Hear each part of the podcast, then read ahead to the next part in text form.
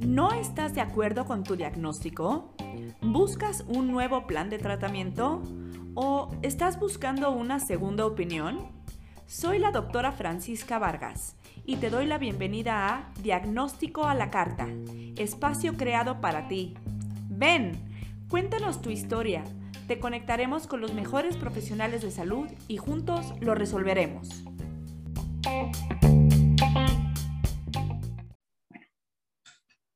Hola a todos, bienvenidos a un episodio más de Diagnóstico a la Carta. Eh, hoy tenemos un, pacientito eh, que tiene un testimonio, pues digamos, este, único y, y, con muchas ganas de entrevistarlo porque lo conozco, sé, sé lo que ha vivido personalmente.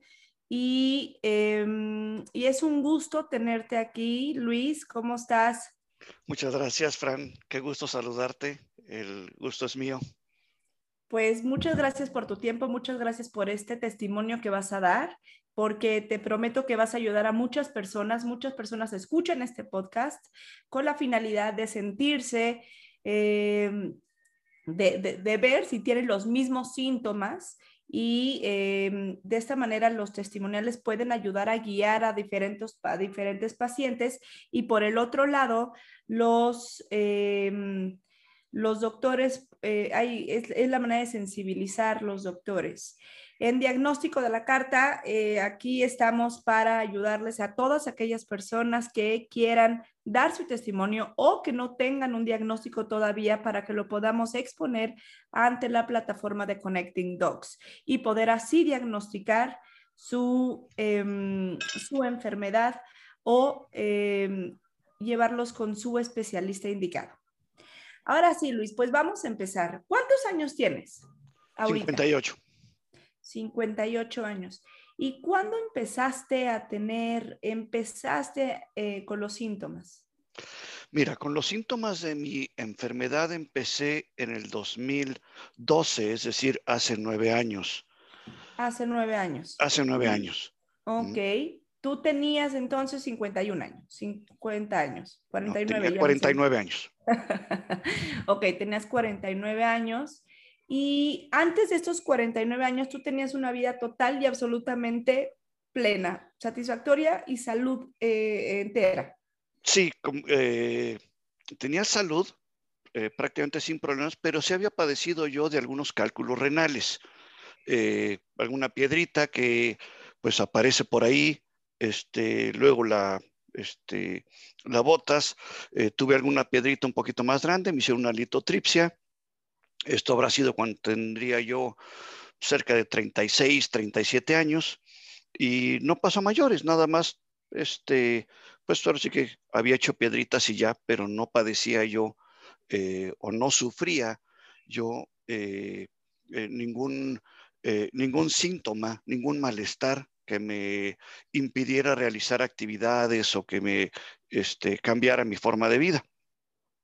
Hasta que en el 2012 empiezo a sentir. pero te dijeron en, esa, en esas piedritas o cálculos renales, pues toma más agua, puede, o sea, como que sí te llevaron a... exactamente, exactamente, tenía yo que tomar más agua, eh, pues bajar el consumo de refrescos, embutidos, etcétera, todo eso para, para no estar generando, este, generando más, más piedritas y prácticamente se controló mi problema de la litiasis.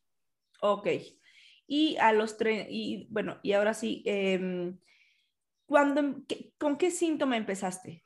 Mira, yo empecé con ciertos síntomas de cansancio, ciertos, ciertos síntomas de agotamiento, pero, eh, ¿cómo te diré? Fueron aumentando muy poco a poco. Realmente, pues de repente decía yo, claro, y me siento muy cansado, amanecí demasiado cansado, ¿qué habrá pasado? Pero nada más. Eh, ¿A qué te dedicas tú, Luis? Eh, al comercio. Al comercio. ¿Y afectaba este cansancio a, tu, a tus actividades diarias? Pues las mañanas este, te levantas como trapo de cocina, digo yo, ¿no? Con, mucho cansancio, ¿no? Eh, resulta que durante la noche no descansaste y te levantas más cansado que como te acostaste, ¿no? Claro. Claro. Y además de la fatiga o del cansancio, ¿tenías algún otro síntoma? En ese momento no, nada más esa, nada más esa fatiga. ¿Y cuánto tiempo te duró ese cansancio? Mira, yo estuve con ese cansancio cerca de tres meses que yo se lo adjudicaba a, pues tengo que comer mejor o tengo que moverme más, este, en fin, alguna otra cosa, ¿no? O ando muy presionado al estrés, etcétera, ¿no?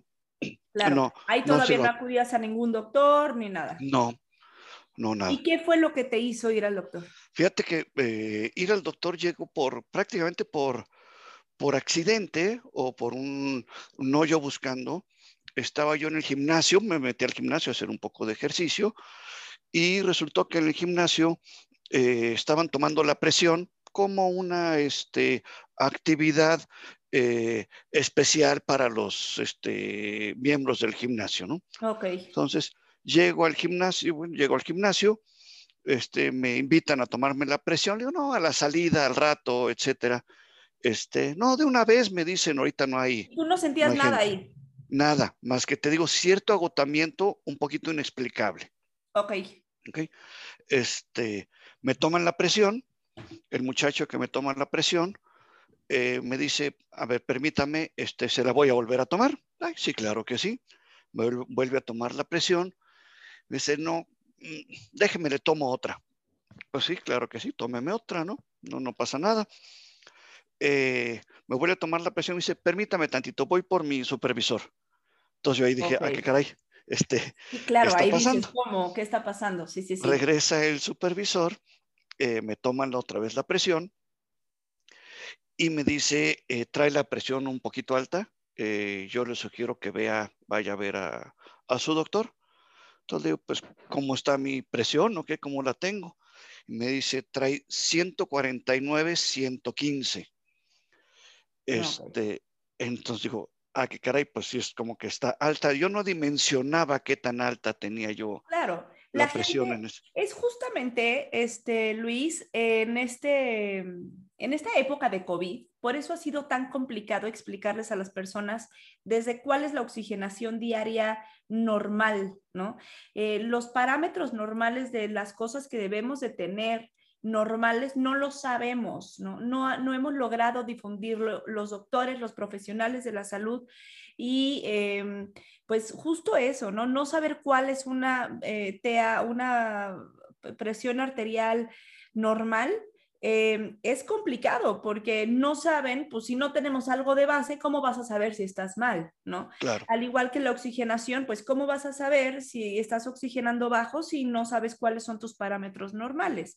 Entonces, si algo nos enseñó esta pandemia, si algo nos ha enseñado, em, ahorita no quiero hablar del, diagnóstico hasta que, hasta que tú lo menciones, pero si algo nos ha enseñado eh, las enfermedades más comunes que, tenemos en el planeta, no, no, es, no es solamente en México, no solamente en nuestra comunidad, es que debemos de saber nuestros parámetros normales, por mínimo, por mínimo, mínimos que sean la oxigenación, la temperatura, todo el mundo sabe, entre comillas, cuándo se empieza a elevar, eh, eh, la, presión arterial, la frecuencia cardíaca, la frecuencia respiratoria, etcétera, los signos vitales básicos con los que debemos de manejarnos para que pues, sepamos así que debemos acudir a un médico. No sabemos a cuál, pero sabemos que estamos mal, ¿no? Entonces, pues desde aquí es empezamos con una gran enseñanza con esto que tú viviste. Gracias. Yo sabía que una presión normal era 120-80. Exacto. No tenía yo el conocimiento real de mi presión este, regular cuál era. ¿ok? Pero dije, bueno, pues sí, sí está muy alta. Le hablo a mi, a mi médico, a quien me trató eh, los cálculos renales, eh, el doctor Mariano Sotomayor del Instituto de Nutrición. Gran médico. Este, ¿Perdón? Gran Él es médico. Urólogo, gran urólogo.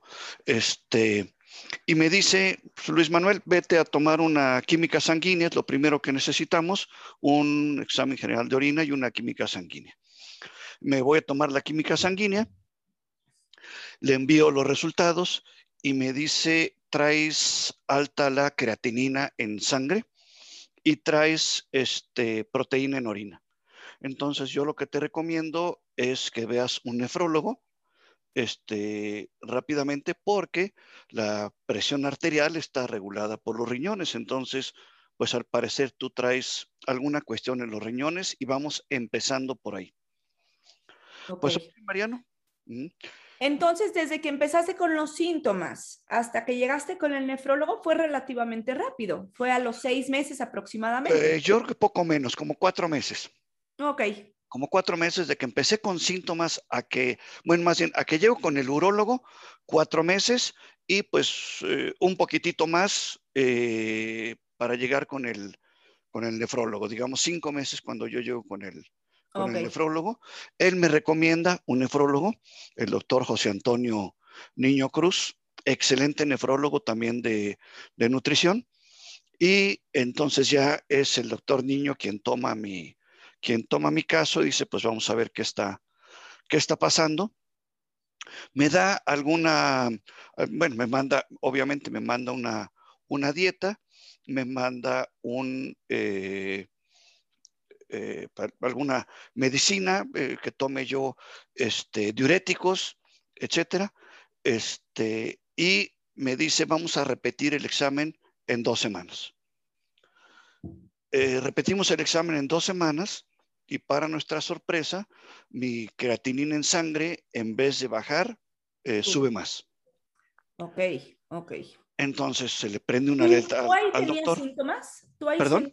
¿Tú ahí tenías síntomas o seguías sin no, síntomas? No, no, realmente no tenía yo, no tenía yo síntomas, pero sí me espanto de decir, a ver, ya estoy en tratamiento y mi creatinina está peor.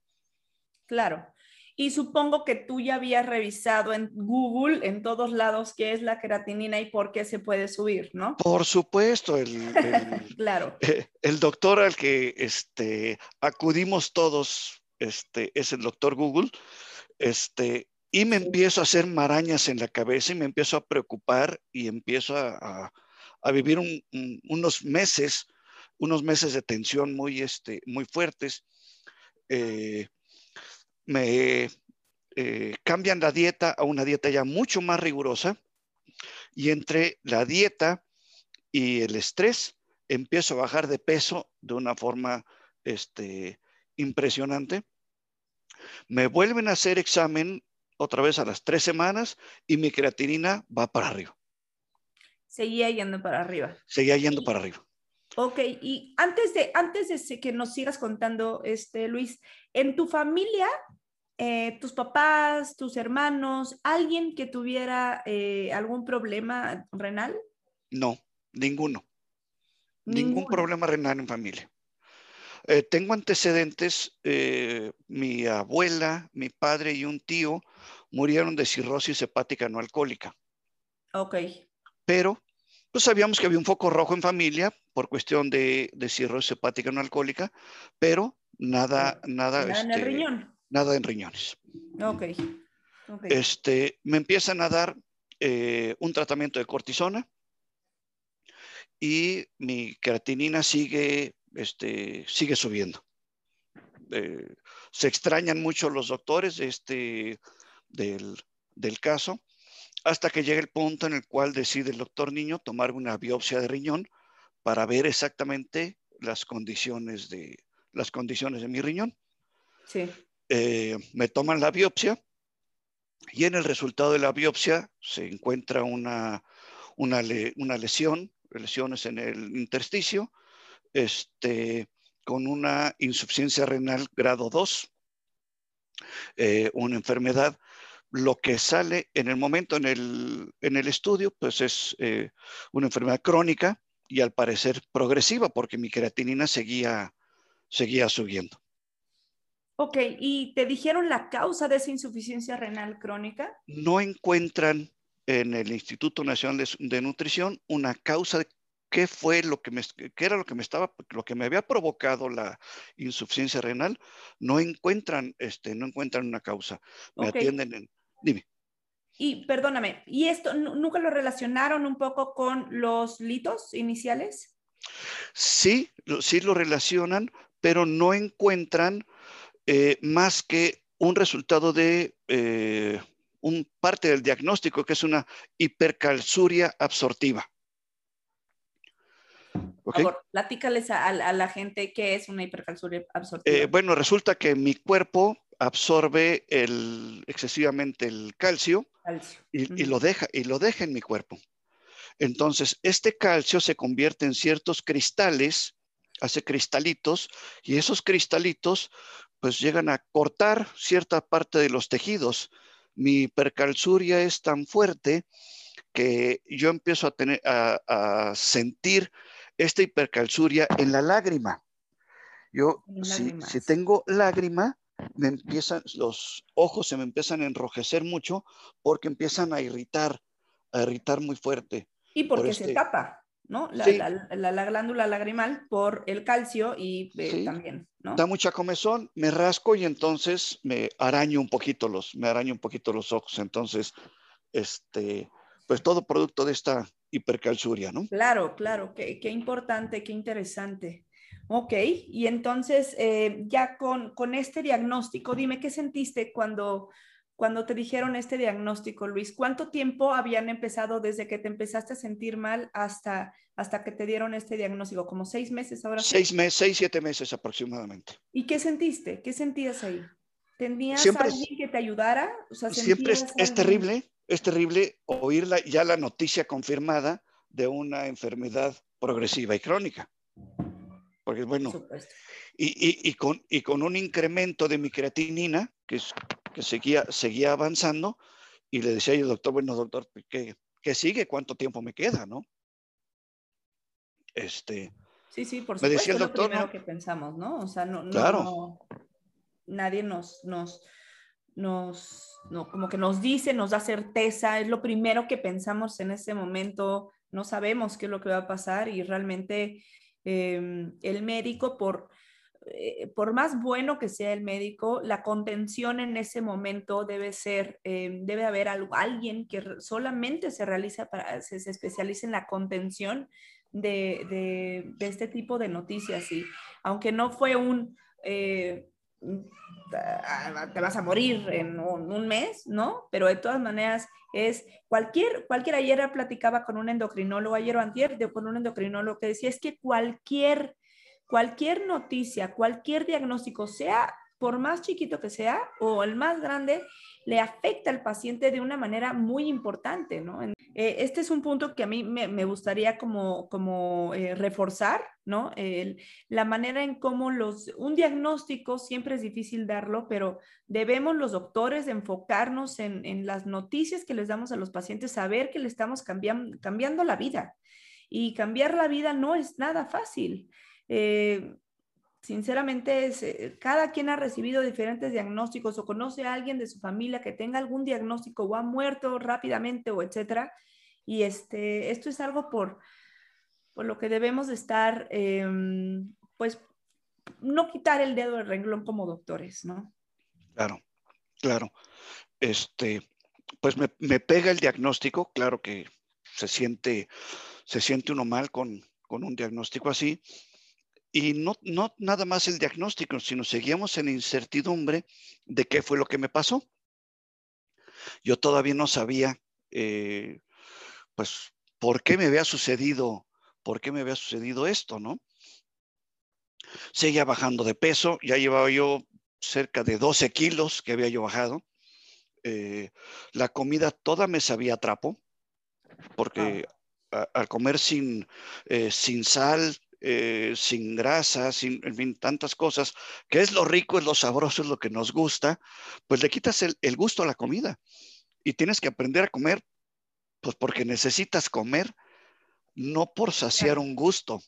¿Sí me claro, Claro, la comida se convierte en algo nada más básico, pero no se convierte en un lujo. Exactamente, exactamente. Y te invitan a, pues, a algún evento social y pues no puedes participar prácticamente del evento social porque no puedes tomar una copa de alcohol, porque no puedes tomar este, un refresco, porque eh, la comida que dan normalmente es una comida este, pues regular, por, por llamar de alguna manera, este, y no es comida que pueda uno, que pueda uno ingerir en ese, en, en, ese momento. Entonces siente uno... Entonces la parte psicológica. ¿Tomaste alguna vez, has tenido algún tipo de terapia psicológica o psiquiátrica? Sí, claro. Sí, sí, ah, tuve que llevarla. Tuve que llevarla en un momento, pues claro que te sientes desadaptado, poquito desadaptado socialmente por, eh, por varias razones. Este, no puedes convivir.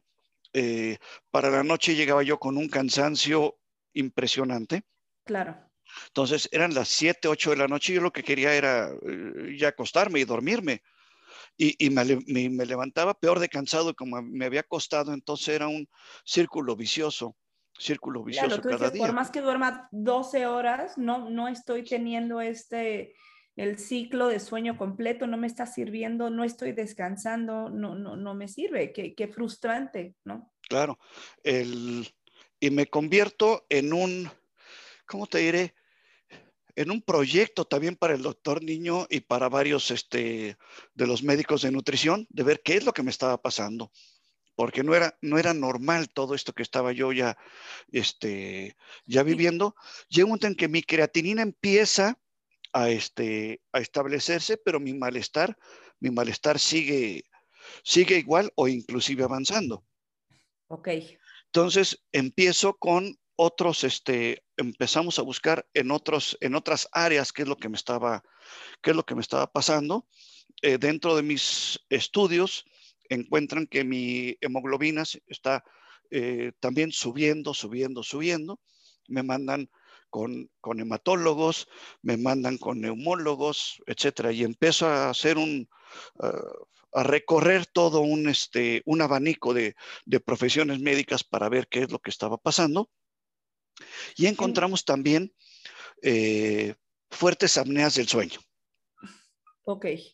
Okay, que tú no te habías percatado ah, y hasta que no empezaron con estos estudios, hacerlo como de manera multidisciplinaria, que se dieron cuenta que tú eh, tenías ah, apnea. ¿Eran apneas o hipopneas? ¿Cuánto duraban? ¿Cómo, cómo... Eh, mira, yo lo que me había dado cuenta, pues era que roncaba mucho, ¿no? Y que amanecía con la garganta gorda o que me decían, hoy sí roncaste mucho, qué bárbaro cómo roncaste, y nada más. Este en alguna ocasión, en algún momento de mi vida, me había yo despertado eh, muy exaltado, eh, pues creyendo que me estaba dando un infarto, alguna cosa así, pero nunca lo relacioné yo con una apnea del sueño. Sí.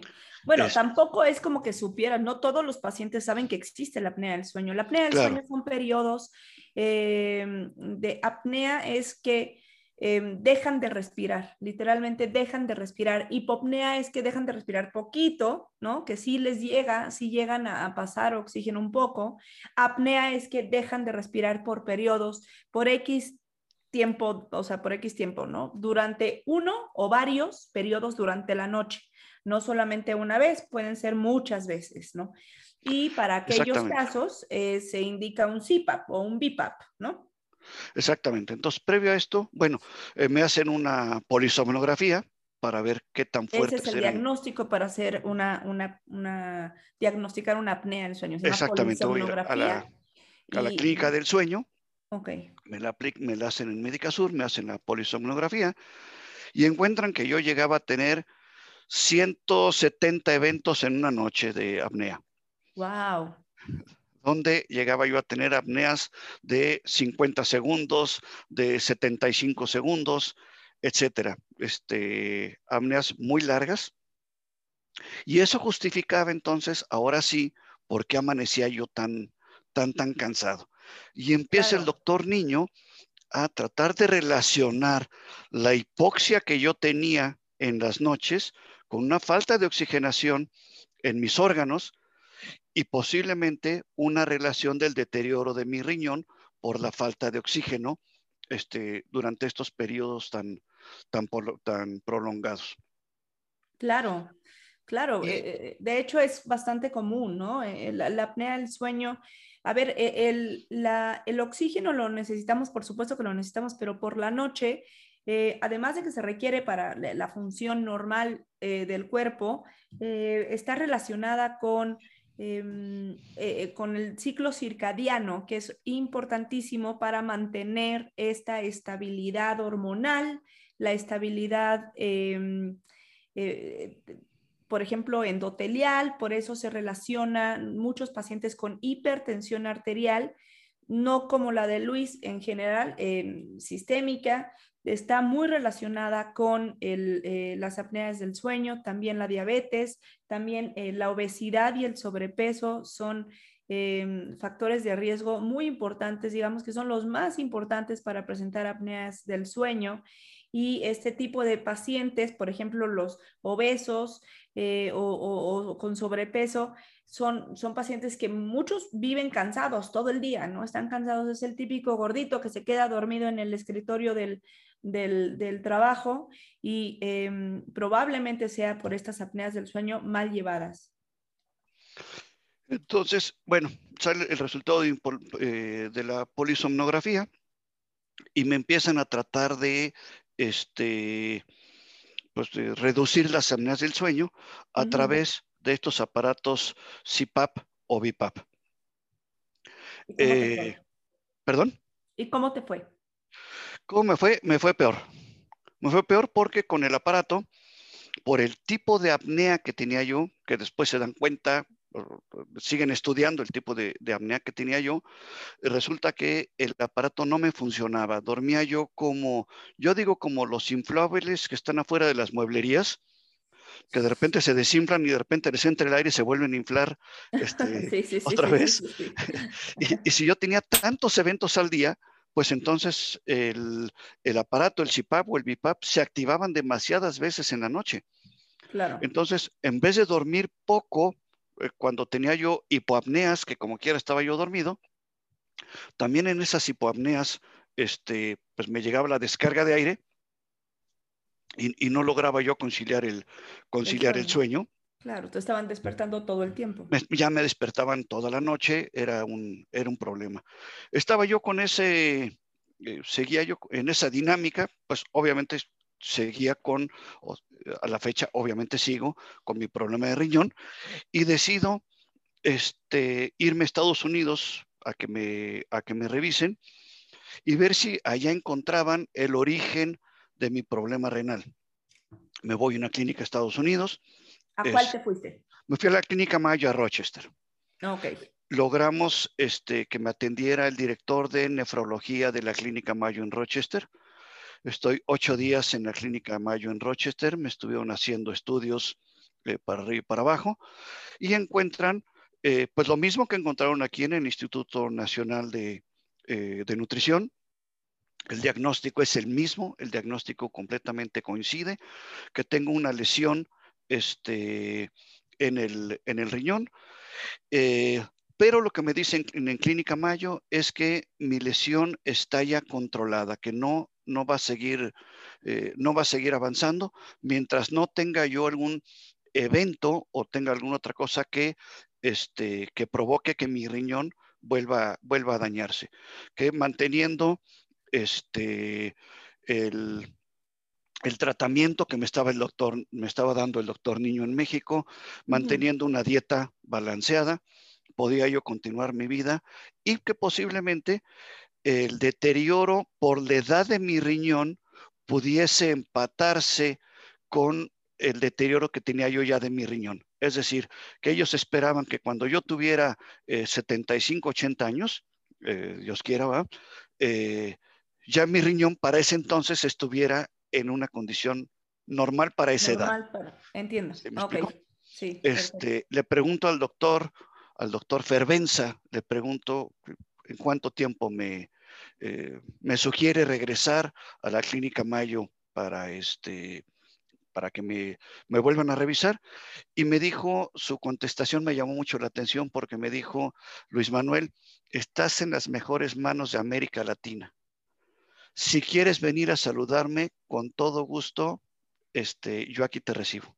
Pero no tiene caso que gastes tanto estando en las mejores manos. Pues, situación que me dio muchísima tranquilidad saber que en México tenemos esa capacidad de, de, hospitales, esa capacidad de médicos. Nada más el chiste es pues llegar a ellos, ¿no? O sea... Claro, justamente para eso es Connecting Patients, Luis. Connecting Patients en lo que, lo que hacemos es em, gracias a Dios tú tuviste la oportunidad económica y la suerte de poder caer en las manos de un especialista luego, luego. O sea, tú ya tenías el antecedente del urólogo, pero realmente si no tuvieras ese antecedente del urólogo, ¿con quién hubiera sido? No, no, no, no. El cansancio es el síntoma más inespecífico de todos. Entonces, pues, ¿con quién vas? Pues te esperas. Pues te esperas y te esperas y te esperas y te esperas hasta que pasa un año y medio y ya tienes una insuficiencia renal crónica, totalmente complicada, con hemodiálisis, etcétera. O sea, tienen que, que o trasplante renal, etcétera. Y, y, no todo el mundo tiene la suerte que tú tuviste. Qué bueno que lo tuviste. Eh, me da mucho gusto. Qué bueno que tienes las posibilidades económicas de haber podido ir con este médico, de haber podido ir a Estados Unidos y que tengas ahorita un, bueno, que hayas tenido un, pronóstico favorable, ¿no? Eh, eh, justamente en Connecting Patients, para todos aquellos, México es el primer lugar mundial de subdiagnóstico, Luis. ¿Qué significa esto? Son eh, en México para que un paciente con una enfermedad entre moderada y complicada, ¿no? O sea, leves son gripas, cosas que son obvias, y moderada y complicada, para que lleguen a su, al, al especialista correcto, es el peor lugar, no, no, no, no llegan al, doctor. Y justamente es por eso que empieza Connecting Patients. Connecting Patients es una plataforma em, que está en Facebook y que la tenemos en, en la red. Y lo que hacemos es canalizarles con su mejor doctor. Nosotros lo que hacemos somos, fungimos como un broker médico, somos el arquitecto de tu salud. Entonces, es cuando contratamos un arquitecto, pues dicen, pues aquí está la lámpara, aquí están las instalaciones de luz, de gas, lo que sea, y te llevan de la mano con el constructor y el constructor hace la casa. Y, en el caso de la salud, el especialista es el constructor, es que, quien te va a tratar, pero no existe como tal un vínculo que les lleve de la mano y que les diga con quién, con qué médico acudir. Eh, y justamente por eso, con casos como el tuyo, Em, me, siempre te había querido entrevistar porque em, e, es, es, es, un caso exitoso, es un caso que tuviste un, un, un, un tratamiento exitoso que, te, que rápidamente te dieron, te, te, se dieron cuenta que tenías, y, em, pero eso no pasa con el 90% de la población. Y eso no pasa con los pacientes y, quiero decirles a todos los que nos están escuchando que aquí estoy, Connecting Corp y Connecting Patients, estamos aquí para ayudarlos. Justamente por eso se hizo este podcast que se llama Diagnóstico a la Carta, para ayudarlos y para trasladarlos y para conectarlos con su mejor doctor. ¿Y quién es su mejor doctor? No es el de Rochester, no es el de la Médica, el de Médica Sur, no es el de, es el que se acopla a tus necesidades y que soluciona tu diagnóstico. Puede ser un médico en Ecatepec, puede ser un médico en Colima, puede ser un médico en Monterrey, en Cancún, etcétera, pero que se acople a las necesidades del paciente según su nivel socioeconómico, según su nivel, eh, la distancia que tan cerca está y también que sea especialista en su caso, pero siempre atrás con un broker médico que les esté diciendo con quién ir, porque hay poca educación de los pacientes con respecto a las especialidades médicas. Entonces, acaban yendo con un mal, con un mal especialista y este especialista pues se, los queda, ¿no? Con un rato. Claro. Claro, o empezamos siguiendo las recomendaciones de la prima o de la tía, que resulta que eh, tiene algún pariente también que tiene un caso que según ella es idéntico al nuestro. Claro. Y entonces empiezas pues con un, con un tratamiento posiblemente lo menos acertado. Exacto, y, justamente por eso vi esta, esta necesidad y por eso es que estamos, o sea, no quitamos el dedo del renglón, estamos 100% comprometidos con esta causa. Y, pues bueno, yo no te interrumpo más, te he interrumpido mucho. Y entonces cuéntame.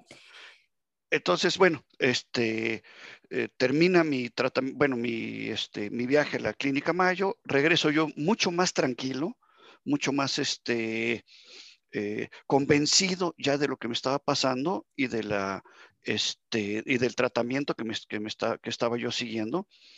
Continúo con eh, los los estudios del sueño para ver cómo pueden lograr que, yo duerma.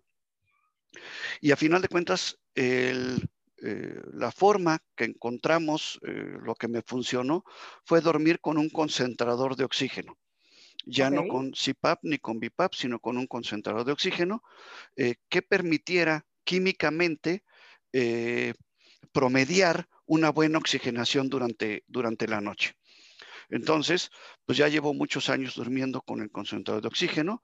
Mis apneas son apneas centrales, y con el tiempo me doy cuenta que mi apnea no nada más es durante la noche, sino también tengo apneas durante el día despierto. Wow.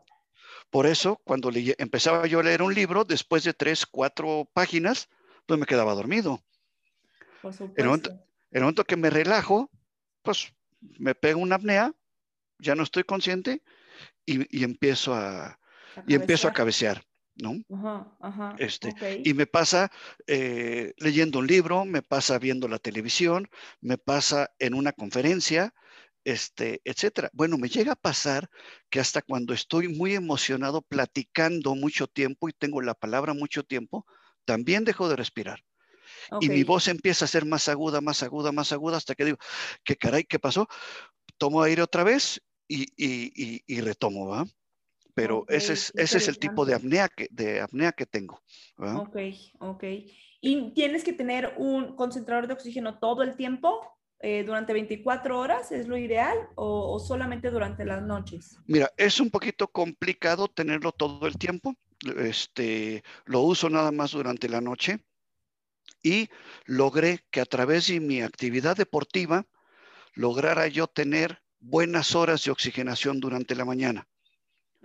El deporte que practico es el tiro con arco, que es un deporte que requiere una, eh, eh, una respiración perfectamente controlada. Entonces, mientras estoy practicando el deporte, estoy este, haciendo una, realizando una respiración controlada y me estoy oxigenando perfectamente bien. Claro, que son ejercicios de, respiratorios eh, que eso le serviría a muchas personas, sinceramente, el, el, manejo de la respiración no es algo que lo, que lo tengamos, como la, la, respiración es automática, en muchas ocasiones respiramos muy cortito y no nos damos cuenta que estamos respirando. Y ahora todo esto del mindfulness y la meditación y, y darnos cuenta de la, de la respiración pues ayuda mucho a darnos cuenta de la importancia que es tener una respiración controlada, eh, adecuada y completa. Entonces, pues eh, me encanta que digas eso y, sí, sí lo creo conveniente para todos que, tengamos como esta, esta presencia de la, de la respiración continua, ¿no? Claro, este, y hoy por hoy te puedo decir que tengo una vida prácticamente normal este, sigo con, dieta. Eh, lo, principalmente lo que hago es no excederme eh, con nada de lo que como. Es decir, llego a una comida y lo que están dando es eh, tacos de carnitas. Bueno, pues adelante, me como dos taquitos y listo. No me como seis, siete, ocho, no. Este, y me cuido durante la semana, etcétera. Eh, me cuido mucho con la, eh, las porciones de comida que, que tengo. Ok, cuéntame, desde el diagnóstico con la clínica Mayo, que fue desde que empezaste síntomas hasta la clínica Mayo, que ¿cuánto tiempo pasó? ¿Como un año? Prácticamente un año, de que de los síntomas a que llegué a la clínica Mayo, un año. Ok, y desde ese año hasta el día de hoy, ¿Qué ha pasado? O sea, ¿has tenido nuevos, nuevos diagnósticos? ¿Cómo va tu creatinina? ¿Cada cuánto te haces exámenes? ¿Sigues yendo con el mismo doctor? ¿Sigues ahora tienes un equipo multidisciplinario? ¿Qué ha pasado en ese tiempo? Claro, yo creo que mucho de lo que me ha ayudado ya durante este tiempo es el monitoreo constante. Eh, por ejemplo, yo me peso cada tres días. Cada dos o tres días me este, cuido mi peso. Eh, todos los doctores me han dicho que el mantener un peso saludable es básico para, es básico para mi riñón y también para no, provocar, para no provocarme más apneas. Claro, claro, porque la obesidad, eh, lo estaba platicando con un endocrinólogo ayer, un excelente endocrinólogo, el doctor León, em, la obesidad cuando estamos acostados, eh, la grasa presiona directamente a la tráquea. Entonces, está relacionada 100% con las apneas. Entonces, no, no, no nos permitamos, no más que nunca en esta pandemia, eh, la obesidad y el sobrepeso está relacionada con un COVID más complicado, ¿no? O sea, realmente ser obeso o sobrepeso es una enfermedad, es una enfermedad, no hay que minimizarla. Claro. Y a mí me ha funcionado mucho pesarme muy seguido. ¿Por qué? Porque el momento en que yo veo que me salgo de mi peso en kilo y medio o dos kilos, rápidamente regreso a mi peso en una semana. O si bajo de peso en uno o dos kilos, rápidamente regreso a mi peso en una semana, diez días. Situación que si yo no me pesara y me salgo de peso y llego a estar fuera de mi peso, cinco, seis, siete kilos, ya no voy a regresar en tres semanas a mi peso normal. Claro, va a ser mucho más complicado todo, ¿no? Va a ser mucho más difícil y voy a entrar en frustraciones y en una serie de cosas este, que pues van a provocar que entonces ya no siga mis dietas o ya no siga lo que estoy haciendo. entonces, para mí es una alerta este, tomarme, eh, perdón, pesarme eh, muy seguido. Tomarme la presión por lo menos una vez a la semana. Si yo no me hubiera tomado la presión en aquella ocasión, posiblemente yo estoy mi riñón estaría ya ahorita en, en, situación de diálisis o en situación de eh, posibles trasplantes. No sé cómo estaría mi riñón. Sí, Entonces, sí, totalmente, totalmente. Y aparte no cuesta, o sea, no les cuesta nada, es lo que yo les digo a todas las personas. Ahorita, por ejemplo, el COVID es un COVID diferente si cachamos que empieza a bajar la oxigenación. Es una enfermedad, es una hipertensión diferente si te tomas diario la, presión arterial. Es una, una, diabetes diferente si sabemos cómo están nuestros niveles de glucosa. Entonces, eh, como siempre lo digo, lo repito en todos los podcasts, la información es poder y es poder porque nos hace tomar las mejores soluciones. No es para asustarnos, no es para nada, pero la, la detección oportuna de cualquier síntoma, de cualquier signo, es excelente para nuestra salud. No tengamos miedo. Si, si, si nosotros lo evitamos y tenemos miedo y no queremos realmente saber lo que nos está pasando, cuando nos demos cuenta va a ser mucho peor, porque eso no se va a quitar solito, cualquier cosa que sea. Hay que atacarlo y hay que tomar el toro por los cuernos, sea lo que sea, y hay que ser fuertes, hay que ser valientes y hay que saber que lo podemos superar, cualquier cosa que sea. Entonces hay que, hay que... Em, tomarnos nuestros signos diarios y hay que saber nuestra basal de todos los signos vitales para poder así poder tener una decisión en el momento que los veamos que están cambiando. Claro, yo creo que una de las mejores inversiones que he hecho es el monitor de presión. Pues definitivamente. Me da tranquilidad, me da una, este, me da un, eh, una alerta en el momento en que mi, presión se sube o se baja, Bien, me dijeron los doctores en aquel entonces, eh, la presión, la hipertensión es el, asesino silencioso, me dijeron algunos médicos, ¿no? no te das cuenta, no te, das, no te estás dando cuenta y ya cuando te das cuenta ya traes la presión eh, extremadamente alta, ¿no? no realmente para eh, lo que te pueden evitar son baratísimos. Este Pero es una cuestión de amor propio, Luis. Es una cuestión de que es que va más allá de solamente tomarte la presión. Hay gente que no quiere, que no quiere por miedo o por falta de amor propio, por inseguridad, por muchísimas razones que, eh, que huyen de una realidad o de, una de un presente. Entonces, Em, eh, lo que yo intento hacer con, este podcast es generar conciencia de lo importante que es estar sanos, que no es normal sentirse mal, que no es normal que te duela la cabeza diario, que no es normal sentirse cansado, que no es normal cualquiera de estos síntomas.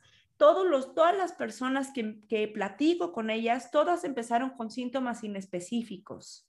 Entonces, estos síntomas inespecíficos, la gente tendemos a, ay, es a justificarlos. No, es que tengo muchísimo estrés y tío que no, por eso me dio migraña. Y llevo un mes con migraña porque tío que este, no he tomado mucha agua. Y ya llevo seis meses con migraña porque tío que seguramente como tengo 45 años estoy empezando con la menopausia, entonces por eso. Y de repente, pues al año, pues sucede lo peor, ¿no? Eh, entonces, no, no, no dejemos que estos síntomas inespecíficos eh, realmente causen algo malo en nosotros y, atendámoslos, realmente veamos de dónde están saliendo estos síntomas, ¿no? No dejar, o sea, tú rápidamente empezaste con estos síntomas y a los tres meses ya habías ido al doctor. Eh, entonces, felicidades, realmente te quiero felicitar porque si no hubiera sido algo muchísimo peor. Gracias, gracias, Fran. Eh, pues sí, y, yo creo que el, mejor consejo que podemos dar es justamente el estarse monitoreando, el hacerse una química sanguínea. Yo por mis condiciones me la tengo que hacer cada dos, tres, máximo cada tres meses. Y, tengo, y tengo revisión médica con el nefrólogo cada tres, cada tres meses. Este, una persona sana, pues se puede hacer una química sanguínea cada seis meses. Sí, claro. Sí. Te puedes tener una idea de más o menos cómo va. Este, eh, hay muchas personas que dicen, ¿para qué le buscas? Mejor no le busco. Y, y, mi forma de pensar es justamente al revés, ¿no? Pues mejor, mejor prevengo mejor prevengo y tengo, si tengo una enfermedad crónica o si voto una enfermedad crónica, voy a tener una mucho mejor calidad de vida si es diagnosticada a tiempo que si es tardía. Y no, no solamente la mía, la de mis familiares y mis seres queridos va a ser diferente. Claro, claro, porque la gente solamente piensa en su, bueno, en, su salud, ¿no? Eh, ¿Qué pasaría ahora si yo me muero? cambiaría la vida de toda la gente que me quiere alrededor, de mi hija, de mi esposo, de mis familiares, etcétera, ¿no? Entonces, no hay que ser tan egoístas. No solamente somos nosotros, somos una comunidad. Claro, mi enfermedad le puede romper el esquema a, mi pareja, le puede romper el esquema de, vida a mis hijos. Eh, en fin, este, no somos nada más nosotros, porque llega un momento en las enfermedades crónicas que ya no te puedes asistir por ti mismo. Entonces, requieres de alguien que te lleve, alguien que te esté cuidando, alguien que te done algo, en fin, este, no eres nada más tú. Es, es también tus, tus seres y además tus seres más queridos que son los que te van a que te van a estar. Claro, que se supone que todo lo que haces es para ellos, ¿no? Por supuesto. es Por este, supuesto. justamente la, la, finalidad. En Japón Luis, hay un, hay un modelo de atención increíble que me gusta cómo lo hacen, porque en Japón acuden al médico para mantenerse sanos. No acuden al médico cuando, bueno, obviamente si se sienten mal, tienen alguna gripa, por supuesto que acuden, ¿no? Pero normalmente ellos tienen una atención para mantenerse sanos, entonces se hacen un check-up cada dos meses. Em, y es un check-up básico, ¿no? No se están haciendo tomografías, resonancias, papanicolaos, mastografías, no, es un check-up básico, pero los hacen mantenerse sanos. Entonces, por eso en, en, en, en Japón ahí no hay, la, principal causa de muerte no son enfermedades cardiovasculares, ni diabetes, ni hipertensión, ni infartos, ni enfermedades renales. Ahí es otro tipo de cuestiones mucho más difíciles de diagnosticar, siendo que en todo el occidente eh, la principal causa de muerte son infartos, hipertensión, diabetes, enfermedades renales, etcétera. Todas estas cosas que son prevenibles 100%, ¿no? Eh, que podemos tener una calidad de vida excelente como tú la llevas y que seguramente en tus 95 años te morirás atropellado, ¿no? O sea, el, el, el, hecho es que tú has logrado, tú te diste cuenta tempranamente y no has tenido que llevar eh, la parte complicada de la enfermedad renal.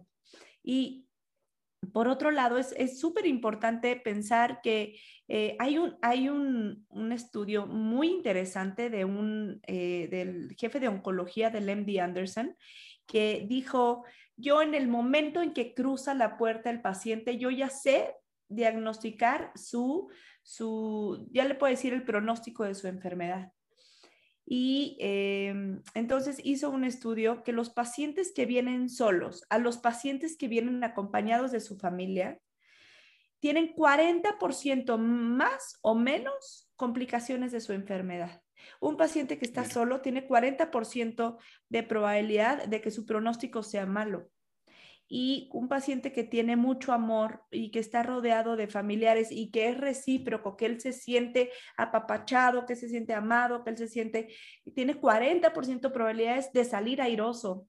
Y es un tema increíble, ¿no? Porque no somos máquinas, somos humanos y como tal hay que tratarnos. Nosotros necesitamos, claro que necesitamos el oxígeno, claro que necesitamos este tratamiento, mantenernos, los laboratorios, por supuesto, es obvio, lo llevamos hablando durante una hora, pero lo que necesitamos también es amor y cariño y familiares y, que sepamos que no estamos solos y que necesitamos la parte social, que es igual de importante que la parte metabólica y la parte familiar, la parte psicológica, la parte mental, la parte biológica, la parte espiritual. No olvidemos una cosa está, link, ah, está juntada con otra, están, todas están juntas y es un ciclo que no, no nos olvidemos que no somos máquinas, somos seres humanos que tenemos que, amar y sentirnos amados y, y, y, que está demostrado científicamente que realmente estar con alguien em,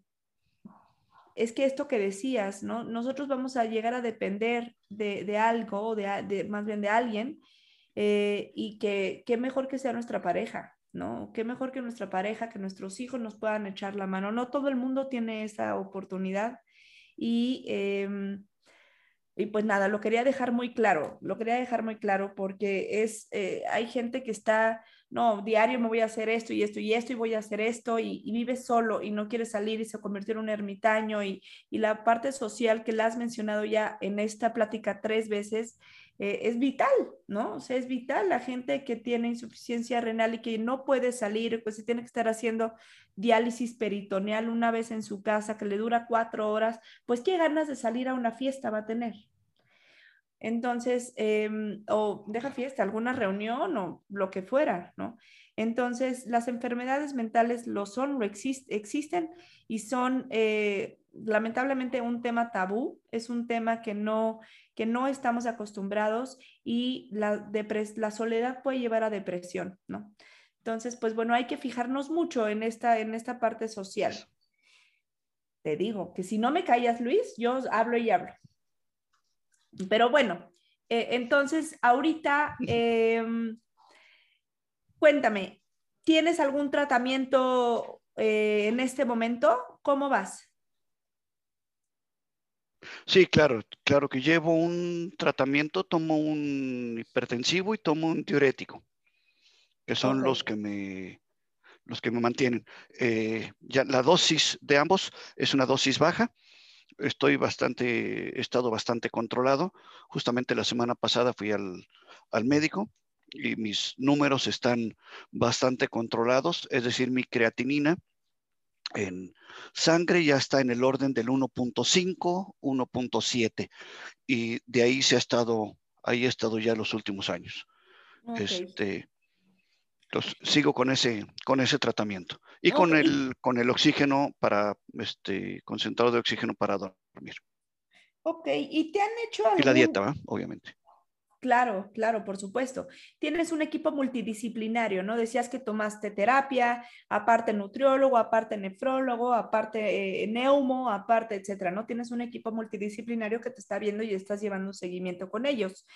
Y em, para terminar, Luis, y para ya no robarte tanto tiempo y para todos nuestros este, oyentes de este podcast, muchas gracias por oírnos.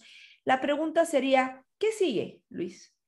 ¿Cómo es tu, tu, tu, tu vida, tu calidad de vida? Si ahora es, e, eres, te sientes una persona normal que simplemente está integrada a la sociedad, a, tu familia, eh, con, con esta enfermedad, sientes, sientes diferente, ¿qué, qué, qué sigue?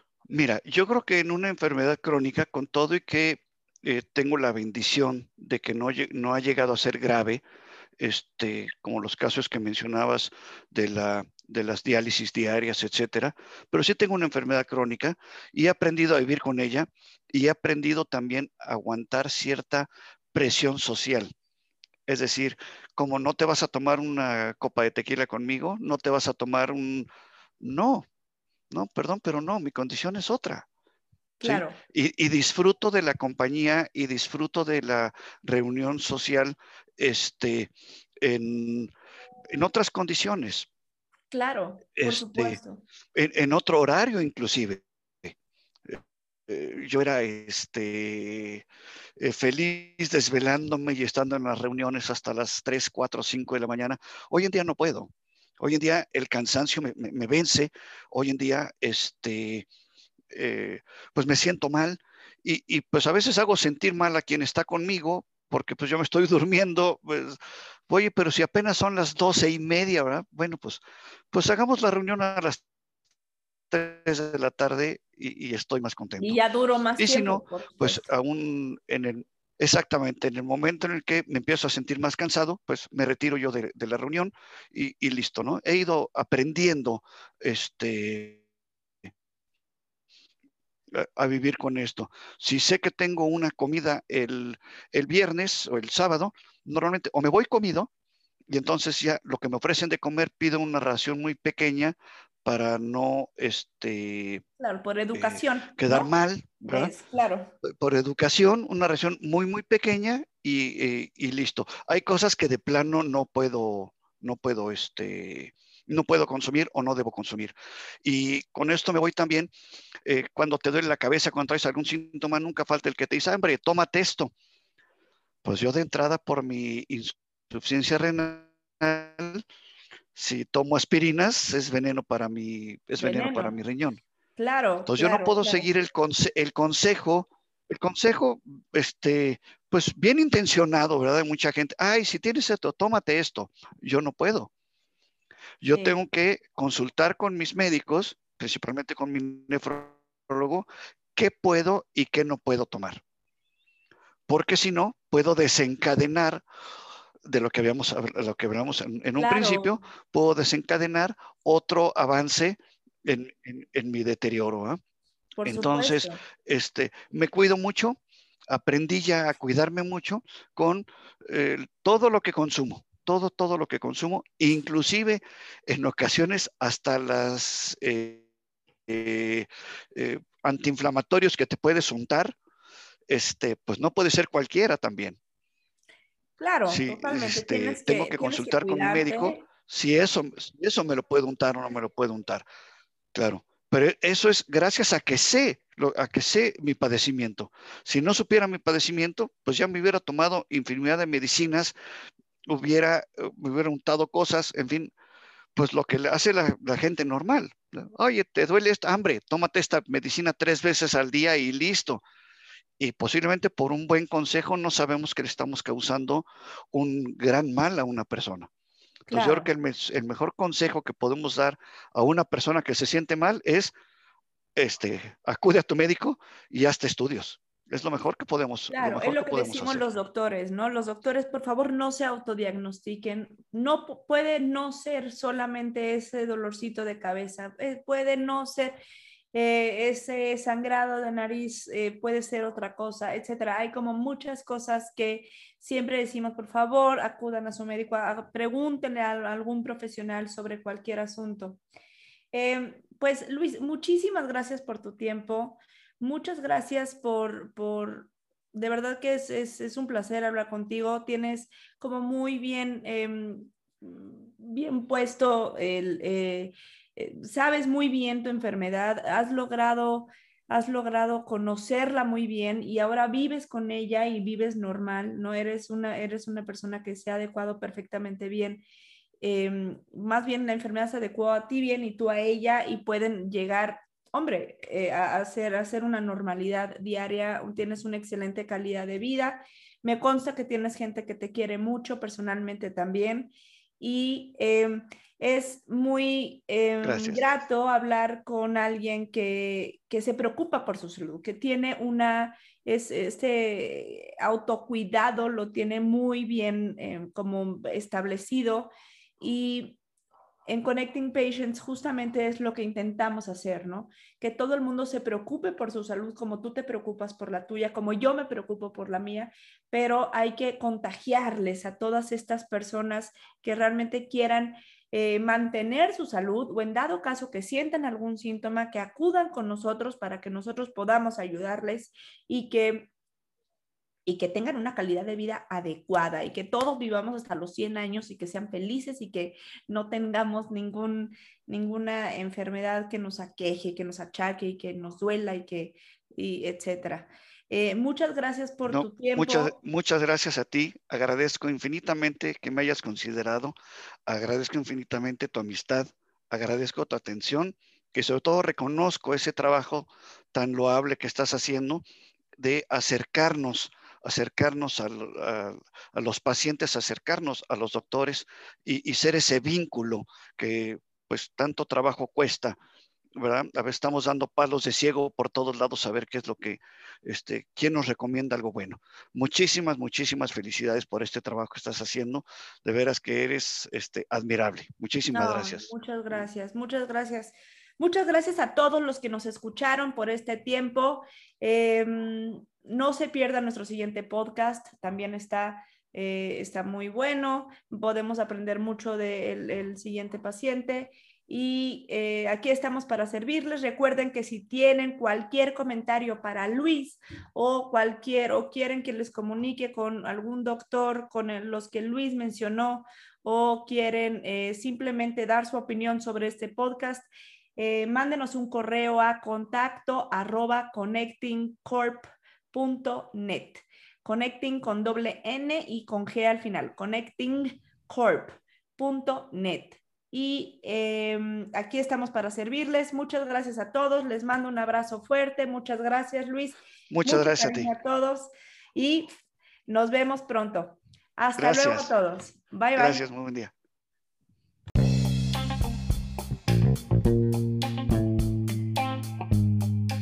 Esto fue Diagnóstico a la Carta. No te pierdas nuestro próximo podcast con un nuevo caso médico por resolver. Y recuerda, si tus síntomas se parecen al caso de hoy o eres un profesional de la salud con experiencia en este tema, escríbenos a contacto connectingcorp.net. Juntos lo resolveremos.